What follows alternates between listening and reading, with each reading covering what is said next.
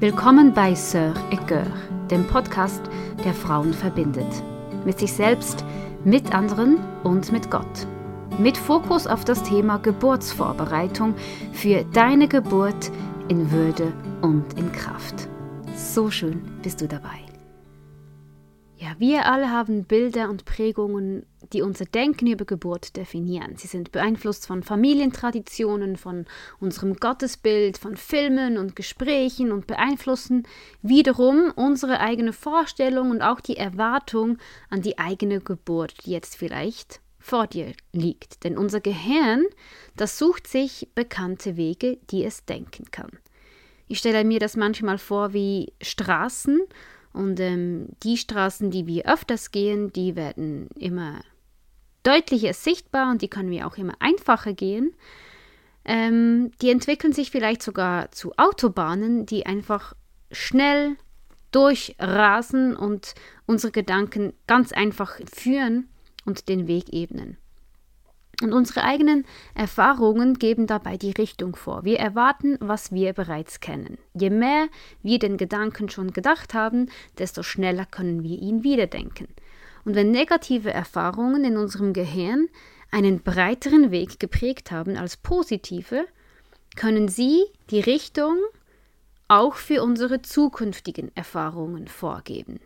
Also einige sagen dazu auch Self-Fulfilling Prophecy, solche Prägungen offenbaren sich oft so in Äußerungen, die uns salopp über die Lippen huschen. Aber die Hoffnung ist, unser Gehirn ist plastisch. Es kann sich ein Leben lang verändern und wir können ein Leben lang diese vorgespulten Pfade wieder neu definieren, neu denken, neu prägen. Jeden Tag neu haben wir die Möglichkeit, unser Denken in neue Richtungen lenken zu lassen. Ich folge dieser Gehirnforscherin Dr. Caroline Leaf und ich finde es immer wieder so inspirierend, was sie teilt und sie eben, sie propagiert sehr stark, dass wir jeden Tag neue Gnade finden, um unser Gehirn und damit unser Denken und auch damit folglich unsere Erfahrung neu prägen können. Also ich möchte immer mehr lernen, positive Pfade in meinem Gehirn zu prägen die dann neuen, guten und hoffnungsvollen Erfahrungen einen Weg bereiten. Unser Denken und unsere Worte haben unglaubliche Kraft. Davon bin ich überzeugt. Das hat mich irgendwann auch in meinen Beruf als Journalistin und Texterin geführt. Denn wenn wir ständig daran denken, mit dem Auto einen Unfall zu verursachen, ich weiß nicht, ob du das kennst, ähm, Situationen, in denen du dir Befürchtungen vor Augen malst, mani dann manifestiert sich diese Angst in unserem Körper und wir fahren tatsächlich unsicherer und erhöhen damit die Wahrscheinlichkeit, tatsächlich einen Unfall zu verursachen. Ich habe als Teenager in einem Restaurant gearbeitet, gearbeitet und ich hatte da einen Chef, der mir immer sehr kritisch über die Schultern schaute und ich spürte, dass er mir nicht so vertraut und er hat jeden Fehler, den ich gemacht habe, sehr hoch, be hoch bewertet. Und jedes Mal, wenn er im Haus war oder er mir beim Arbeiten zugeschaut hat, sind mir tausendfach mehr Fehler passiert, als wenn er nicht da war. Das ist auch so diese Wirkung von, oh, von Ängsten und Vorstellungen. Ach nein, bitte, bitte nicht. Dahin möchte ich einfach jetzt nicht gehen ähm, die sich dann aber eben erfüllen, weil wir uns das so plastisch vormalen. Die Soziologie spricht hierbei eben von selbsterfüllender Prophezeiung. Und es gibt einen Forscher, der heißt Gramling, und der hat in einer Studie gezeigt, zum Beispiel, dass Männer, die glaubten, dass sie ein geringes Risiko für Herzinfarkte haben, in der Folge dreimal seltener tatsächlich einen Herzinfarkt erlitten als andere. Und zwar unabhängig davon, ob sie tatsächlich genetisch bedingt ein hohes oder ein niedriges Risiko hatten. Also das zeigt doch, dass unser Denken, unsere Erwartung, unsere Haltung so viel Einfluss und so viel Kraft hat. Und wenn wir uns anschauen, wie Gott die Welt erschaffen hat, erkennen wir ebenfalls die Kraft von Worten. In der Bibel steht geschrieben, Gott sprach und es wurde Licht. Gott sagte etwas und dann nahm es Gestalt an, es nahm Form an, es wurde Realität. Und diese, diese Realität, also die, diese, diese Wirkungsweise, die hat sich bis heute nicht verändert. Das glaube ich. Unsere Welt wird im Geist geboren, als Gedanke, als Vorstellung, als Wunsch. Und in schöpferischer Kraft werden sie durch das Gesagte zur sichtbaren, erfahrbaren, spürbaren Realität. Wenn wir als Ebenbilder geschaffen sind, und das glauben wir ja, wenn wir glauben, was die Bibel uns sagt, dann tragen wir auch schöpferische Kraft in uns. Auch wir können Gedanken, wenn sie inspiriert sind von Gott und seinem Willen, durch unsere Worte Form annehmen lassen. Und ich drehe diesen Spieß gerne auch mal um, weil ich denke, genauso verraten auch unsere Worte oder Dinge, die wir oft sagen, insgeheim, was wir denken und tatsächlich glauben.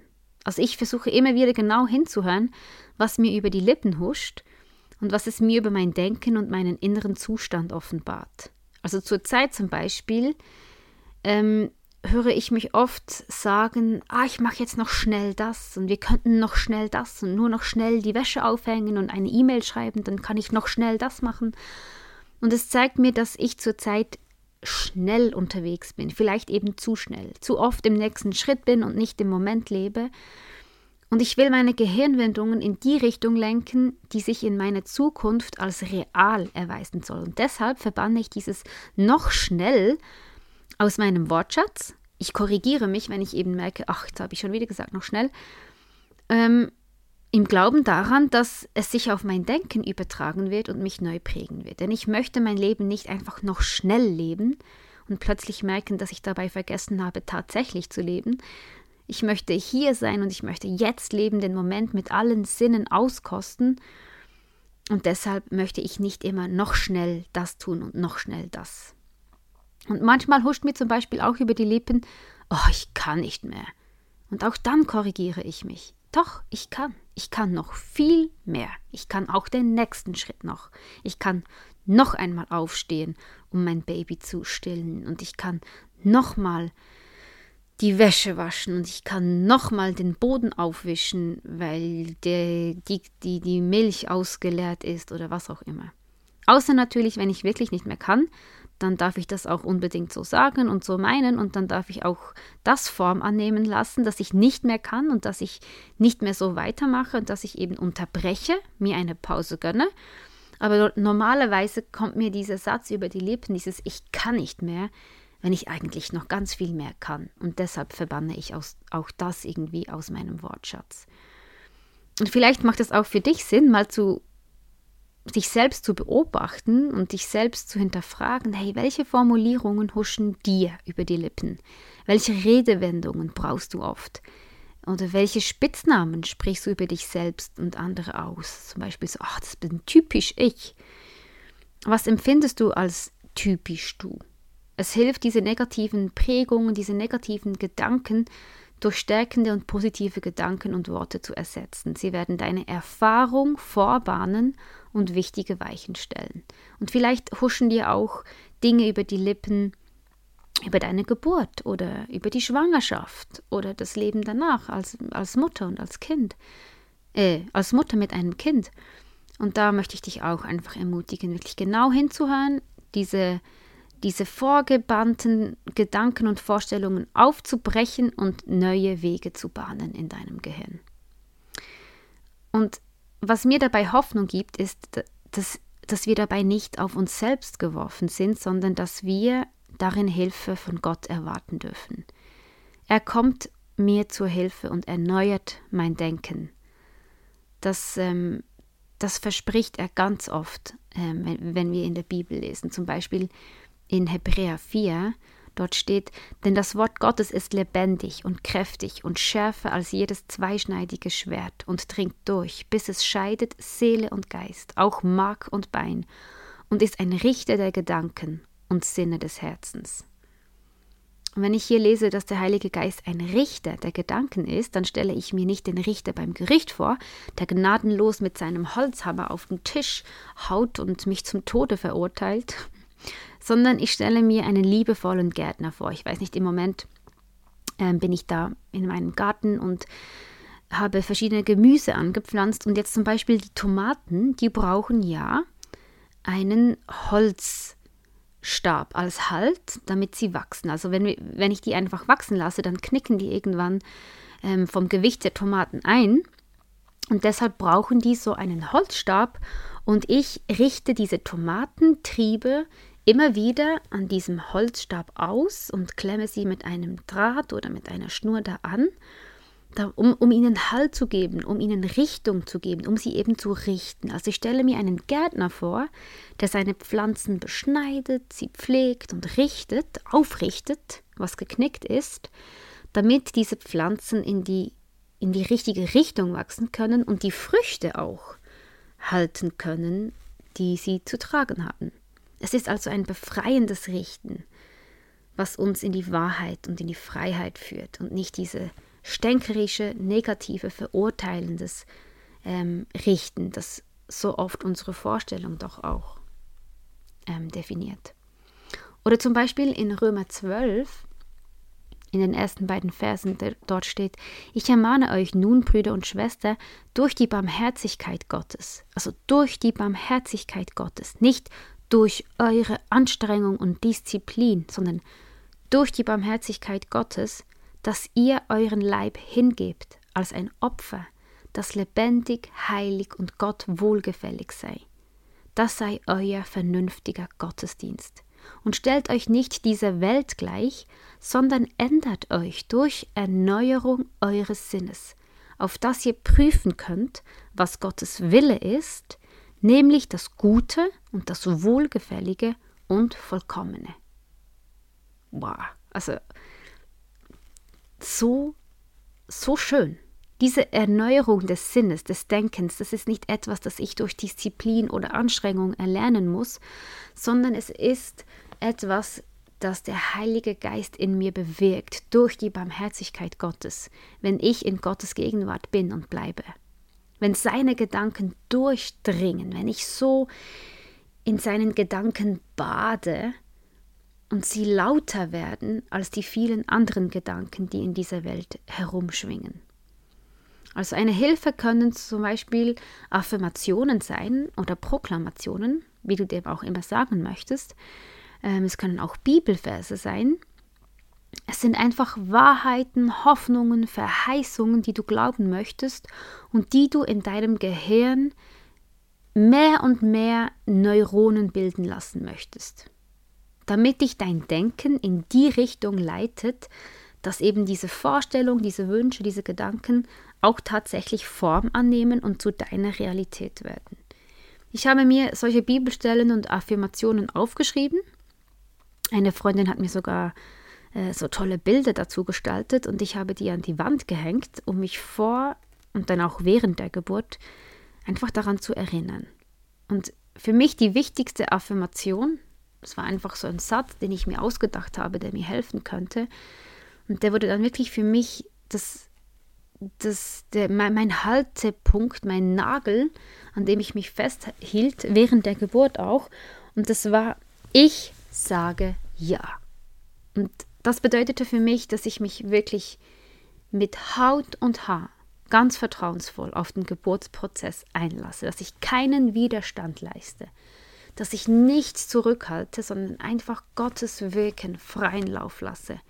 Ich sage Ja und Amen zu allem, was an mir passieren möchte. Und ich lege die Kontrolle in Gottes Hände. Das hat mir so geholfen. Ich sage Ja. Und auch unter der Geburt wird dir ein bewusster Einsatz von liebevollen und wahren Worten sehr helfen. Davon bin ich überzeugt. Sie haben nämlich direkten Einfluss auf die Entspannung, und auch auf die Weichheit, also sogar auf die physische Beschaffenheit von deinem Cervix. Es gibt da die erfahrene Hebamme, einer May Gaskin, von ihr habe ich euch schon öfter erzählt. Und die begleitete wirklich hunderte von Geburten und sie berichtet, dass es noch nie vorgekommen sei, dass der Cervix, also der Muttermund einer Frau, verspannt oder geschlossen bleibt, während sie liebevolle und zärtliche Dinge sagt. Ich habe das im Buch Die selbstbestimmte Geburt gelesen. Ähm, und das, das glaube ich, also das würde ich da würde ich meine Hand ins Feuer legen dafür. Unsere Worte schaffen Realität. Und vielleicht möchtest du dir ja überlegen, was sind Worte, die du für, über dich und über die Geburt, die vor dir steht, aussprechen möchtest, damit sie Form annehmen. Es könnte sein, mein Körper ist stark und ich weiß, er, und er weiß, was er tut.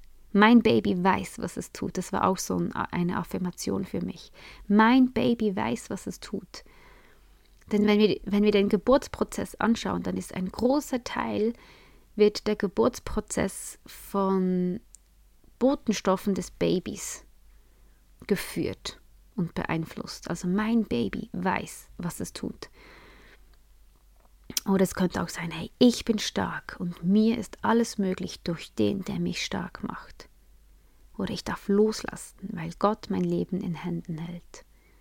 Ich in ihm, er in mir, was es auch ist. Irgendwelche Worte oder eben auch Bibelstellen, die dich ermutigen und die, die die Form annehmen können für dich und deine Geburt. Und auch wichtig jetzt hier, mm, ganz mein Herzenstipp, hier kommt dein Mann oder deine Geburtsbegleitung ins Spiel. Er kann dir liebevolle Zusagen machen. Und seine Worte über dich, dein Baby, also euer Baby und die Geburt, die hat Kraft und Autorität. Er kann für dich mit seinen Worten Wege ebnen. Er kann Worte aussprechen, wenn du sie nicht mehr aussprechen kannst. Und er kann dich erinnern, er kann dich stärken, er kann dich wieder weich machen. Also da liegt so viel Kraft und Autorität in den Worten von deinem Mann oder wenn es nicht dein Mann ist, von deiner Geburtsbegleitung. Gott hat uns Verbündete zur Seite gestellt. So schön. Hey, und ich möchte einfach zum Ende beten. Ich bete ein Gebet und ich mache Pausen, damit du mir das Gebet, wenn du möchtest, nachsprechen kannst. Und wir laden einfach den Heiligen Geist ein, an uns zu wirken und unser Denken zu erneuern. Heiliger Geist, ich werde ruhig vor dir. Ich lasse den Lärm um mich abklingen, um deine Stimme zu suchen. Komm, erfülle mich, mein Denken und mein Fühlen, und zeige mir, was ich glaube. Herr, prüfe mein Herz. Heiliger Geist, erneuere mein Denken. Lass mich denken, wie du denkst sehen, wie du siehst und sagen, was du sprichst. Schenk mir deine Gedanken und mache sie zu meinen Gedanken. Wirke du in deiner Kraft in mir. Erneuere mein ganzes Sein, auf dass du in mir und dein Wille für mich mehr und mehr Gestalt annehmen. Amen.